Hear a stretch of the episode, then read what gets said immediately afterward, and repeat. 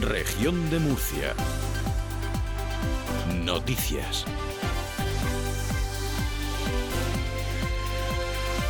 Con Teresa Blanco.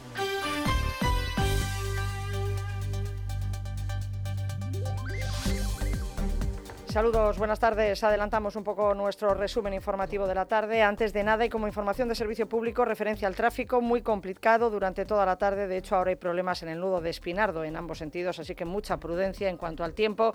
Nada parece indicar que vaya a cambiar mucho. Agencia Estatal de Meteorología, Laura Vila, buenas tardes. Buenas tardes. Mañana viernes empezaremos la jornada con heladas débiles aisladas en el noroeste y con mínimas de 2 grados en Caravaca de la Cruz y 3 en Yecla. El cielo estará despejado durante toda la jornada. El viento será flojo de dirección noroeste y las temperaturas en ascenso localmente sin cambios marcarán máximas de 20 grados en Murcia, en Lorca y en Mazarrón, 19 en Águilas y también en Cartagena y 10 18 en Caravaca de la Cruz y en Yecla. Es una información de la Agencia Estatal de Meteorología. Comenzamos con la confirmación del acuerdo de gobernabilidad PP-Vox en el Ayuntamiento de Lorca. Lo refleja en su perfil la formación de ultraderecha y lo acaban de confirmar desde el Partido Popular a raíz de las noticias aparecidas en las últimas horas.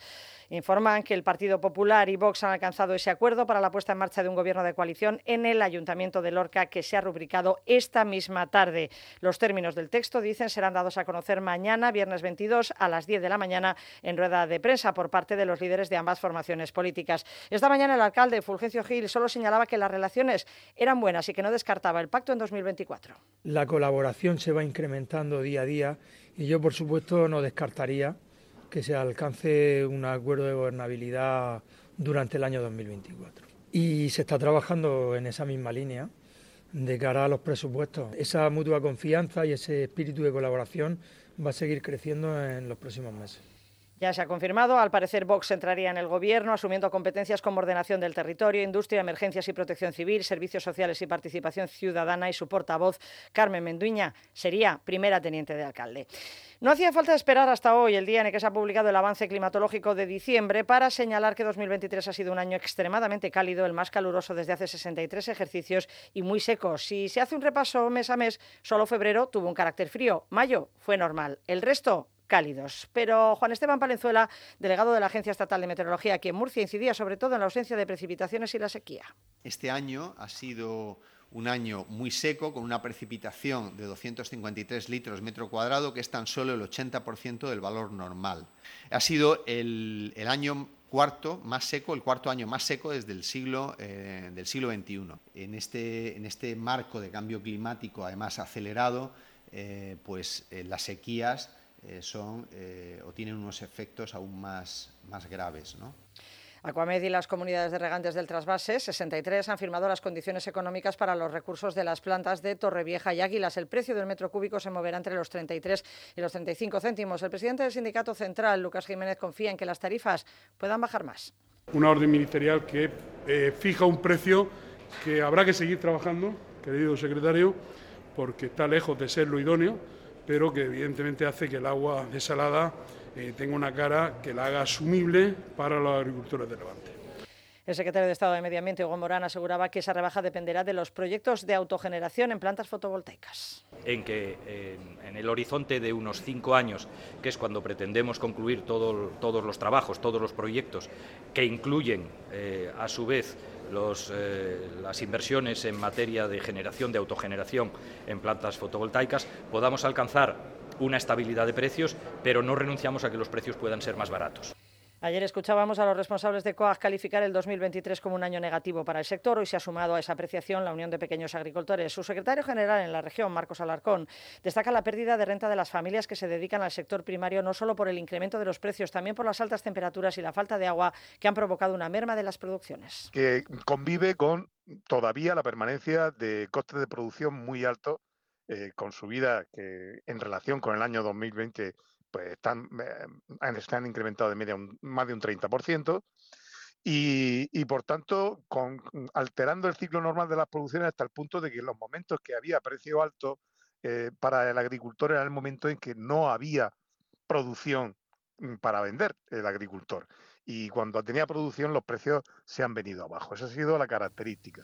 El Fondo Español de Garantía Agraria ha publicado hoy un nuevo listado provisional con 1.725 productores de frutales y frutos de cáscara, 77 de ellos en Murcia. Enrique Soler recibirán una ayuda extraordinaria por un importe de más de 2 millones de euros, de los cuales tan solo 71.000 llegarán a la región, según ha detallado el organismo en un comunicado.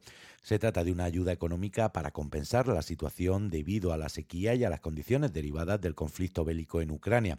Los agricultores no están satisfechos, ya que según la catalogación que hace el Ministerio están perdiendo más del 50% de la ayuda que por el momento únicamente ha llegado a las personas físicas. No se incluyen las sociedades. Pedro Guerrero es miembro de FECOAN. Una ayuda que está rondando en los 42 euros por hectárea que vienen de aquel decreto de sequía que a bombo y platillo el, Ministerio de Agricultura y el Gobierno de España publicó en el mes de mayo. Murcia ha quedado recibiendo una cantidad que es la mitad de lo que han recibido otras zonas de España. Se afectó la sequía en tres modalidades y lo indignante por lo cual desde la Federación de Cooperativas y Organizaciones Agrarias hemos reclamado es que Murcia, que es donde menos pluviometría ha habido en el año 2022 y 2023, con mermas las producciones, nos hemos quedado como zona de afectación media por la sequía. También denuncian que estas medidas dejan sin protección al sector en la región. Pero esto no viene a contribuir al mantenimiento del sector primario y del campo, cuyo mayor temor es ya no la falta de rentabilidad, sino el abandono de los cultivos, el avance de la desertización y el no colaborar con la biodiversidad y el medio ambiente. Este listado provisional es complementario al del pasado 2 de noviembre e incluye los datos de los agricultores de frutales y frutos de cáscara que no habían podido ser comunicados por parte de las autonomías con anterioridad al no haberse finalizado los controles de las ayudas directas de la PAC de la campaña 2023. Hoy se ha agotado el plazo de presentación de enmiendas a los presupuestos de la comunidad para 2024. La oposición supera los 200. Podemos Izquierda Unida registraban 70. El diputado Víctor Ejío propone destinar los 100.000 euros de la partida para defender de la Unidad de España a la formación de la policía para detectar la LGTBI-fobia. El señor Antelo es consejero de Interior y Seguridad. Yo espero que no tenga ningún problema en, destinar esa partida a algo verdaderamente útil, como es, eh, como es combatir la, xenofobia y la LGTBI-fobia. Y, el Partido Popular y el señor López Mira pues se tendrá que retratar. El PSOE sostiene que esos 100.000 euros se destinen a Cruz Roja para salvamento de inmigrantes y propone reforzar con otros 15.000 el Observatorio Regional contra la Discriminación por Orientación Sexual. En total, 147 enmiendas. José Pérez es su portavoz. Entre otras medidas, proponemos reforzar el Observatorio contra la Discriminación por Orientación Sexual e Identidad de Género, un plan de igualdad en los centros educativos, así como más recursos para combatir la violencia de género. Ha llegado el momento de que López Mira se retrate. Tiene que decidir si está del lado del machismo y la homofobia de sus socios de Vox o si, por el contrario, apoya nuestras enmiendas para defender una sociedad más justa y sin odio. El Consejo de Gobierno amplía la prohibición del uso del móvil a bachillerato y formación profesional. La limitación comprende todo el horario en el que el alumno esté en el centro. Entrará en vigor el 8 de enero. El consejero portavoz Marcos Ortuño explicaba que el incumplimiento de la norma puede llevar incluso a la expulsión. Es algo que ya viene establecido en un decreto, si no me falla la memoria, del año 2016, que establece las normas de convivencia en los centros eh, educativos no universitarios y ahí ya se estipula como infracción leve, grave o muy grave en función del uso indebido que se haga del móvil. Las sanciones van desde una mera amonestación hasta la posible expulsión del centro. El Tribunal Administrativo Central de Recursos Contractuales ha suspendido de forma cautelar la concesión del servicio de agua de San Javier. Aqualia, la adjudicataria, anuncia que recurrirá cuando conozca el documento. El alcalde de San Javier ha pedido también una clarificación. Víctor Manuel Moreno. José Miguel Luengo ha manifestado que el consistorio está en la espera de conocer todos los detalles de la resolución del TAR antes de tomar una decisión final sobre las acciones a seguir, que pueden comprender desde la presentación de un recurso legal o volver a iniciar los trámites para una nueva licitación del contrato de abastecimiento de agua. Luengo también indicó que el ayuntamiento ha realizado una petición formal al tribunal para obtener una copia detallada del recurso presentado por la empresa Getsagua. Este recurso es el que condujo a la invalidación del contrato y la solicitud busca obtener una compresión clara de los argumentos que han motivado la decisión del tribunal. Durante el transcurso del pleno de hoy y ante la pregunta de un grupo municipal, el regidor ha mencionado la posibilidad de que la anulación del contrato con Aqualia se deba a un defecto de forma. Sin embargo, hizo hincapié en que el ayuntamiento no tomará decisiones precipitadas y esperará hasta tener un entendimiento completo de la resolución antes de proceder.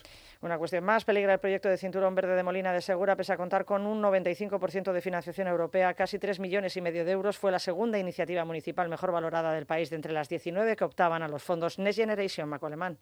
El plan supone la creación de un anillo verde alrededor de Molina de Segura, renaturalizando ramblas y áreas forestales, restaurando parques urbanos, creando espacios de paseo y refugio para los ciudadanos que contribuyan además a reducir la contaminación. La iniciativa, redactada por el anterior gobierno socialista en colaboración con ANSE y Ecologistas en Acción, tiene un coste de 4.100.000 euros, de los cuales casi 3 millones y medio los aportaría la Unión Europea. El actual alcalde, José Ángel Alfonso, dice ahora que el consistorio no tiene capacidad para endeudarse dos años hasta recibir la subvención y que están negociando con el Ministerio de Transición Ecológica un adelanto del dinero. Y por mucha ilusión que yo tenga en este proyecto, no puedo condenar ni, ni, comprometer los presupuestos de los dos próximos ejercicios que conllevaría el que no puedan salir adelante otros proyectos que, que la población de Molina de Segura nos está demandando desde hace tiempo. Por tanto, lo que vamos a hacer es negociar con el Ministerio para que se nos pueda facilitar eh, un anticipo de esa subvención para poder intentar acometerlo y, y no tener que rechazarlo. El anterior alcalde y ahora portavoz socialista en la oposición no da crédito a los argumentos de Alfonso y asegura que Molina tiene capacidad de sobra para financiar el proyecto con una deuda de 17 millones de euros que ya quisieran para sí, dice Eliseo García, el resto de municipios de la región. Ya quisieran ayuntamientos grandes de esta región tener la deuda que tiene Molina Segura. Ya quisieran ayuntamientos medianos de esta región tener la deuda que tiene Molina de Segura con el presupuesto que tiene. Sí, Molina se puede permitir este esfuerzo que realmente no va a suponer mucho porque en cuanto se termine la Unión Europea te va a financiar el 95% de ese dinero y vas a poder eh, terminar esa deuda o liquidarla y poder seguir funcionando. Jorge Sánchez de la Asociación de Naturalistas del Sureste asegura que hay alternativas para financiar el cinturón verde de Molina si hay voluntad política y así se lo han explicado al actual equipo de gobierno. Este proyecto que fue en concurrencia competitiva eh, se quedó el segundo mejor valorado en toda España de los 17 seleccionados. Ni que decir tiene que un montón de municipios se quedaron fuera y que este proyecto se presentó por segunda vez, es decir, es una versión mejorada de uno anterior y si nosotros participamos es porque consideramos que es de elevadísimo interés no solo para la conservación del medio ambiente, sino también para mejorar la calidad de vida de los ciudadanos de Molina Segura. Una última cuestión. El arqueólogo y profesor de la Universidad de Murcia, Javier Rafael García del Toro, fallecía este jueves 21 de diciembre a los 75 años de edad. Y vamos ya con la información nacional e internacional. Joaquín Azparren, buenas tardes. Buenas tardes. El presidente del Gobierno, Pedro Sánchez, y el de Cataluña, Pere Aragonés, han alcanzado cinco acuerdos en el encuentro que han mantenido en el Palau de la Generalitat de Barcelona, entre los que destaca la convocatoria de una reunión de la Mesa de Diálogo y una ley de garantía del plurilingüismo en las administraciones públicas. Sánchez ha defendido la ley de amnistía, pero al mismo tiempo ha dicho que la exigencia de un referéndum no cabe en la Constitución. No hay ninguna Constitución en el mundo que acepte y asuma en su Constitución la segregación de una parte de su país. Yo creo que tenemos que estar más en la línea de lograr acuerdos transversales que representen a una mayoría de una sociedad que es plural, como es la sociedad catalana, y no una disputa, una confrontación. Por su parte, el presidente catalán insiste en la consulta y dice que si antes la amnistía era una línea roja, ocurrirá lo mismo con el referéndum. Recordar que també hi havia una línia vermella a l'amnistia fa uns mesos i avui és una realitat.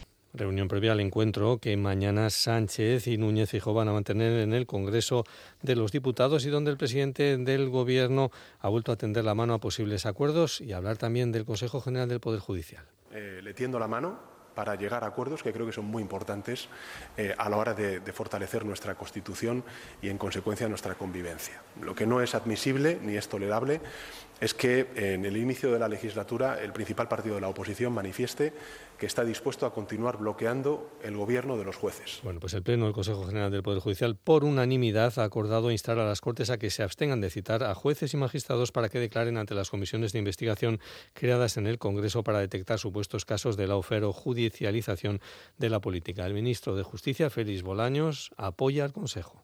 Los jueces, como no pueden declarar respecto a las cuestiones que conocen por su función jurisdiccional como jueces y magistrados, no tendría ninguna utilidad que vinieran, pero es que tampoco tienen obligación por aplicación de la ley orgánica. Anotamos también que Galicia celebrará elecciones el próximo 18 de febrero, según ha anunciado hoy el presidente de la Junta, Alfonso Rueda, y nos acercamos a Praga. Allí al menos 17 personas han muerto, incluido el tirador, y 24 más han resultado heridas por un tiroteo perpetrado este jueves en una facultad del centro de Praga. El asalto comenzaba antes de las 3 de la tarde en la Facultad de Bellas Artes, situada en el centro de la capital de Chequia, donde un joven estudiante de 24 años habría fuego de manera indiscriminada, provocando la muerte de 15 estudiantes y profesores.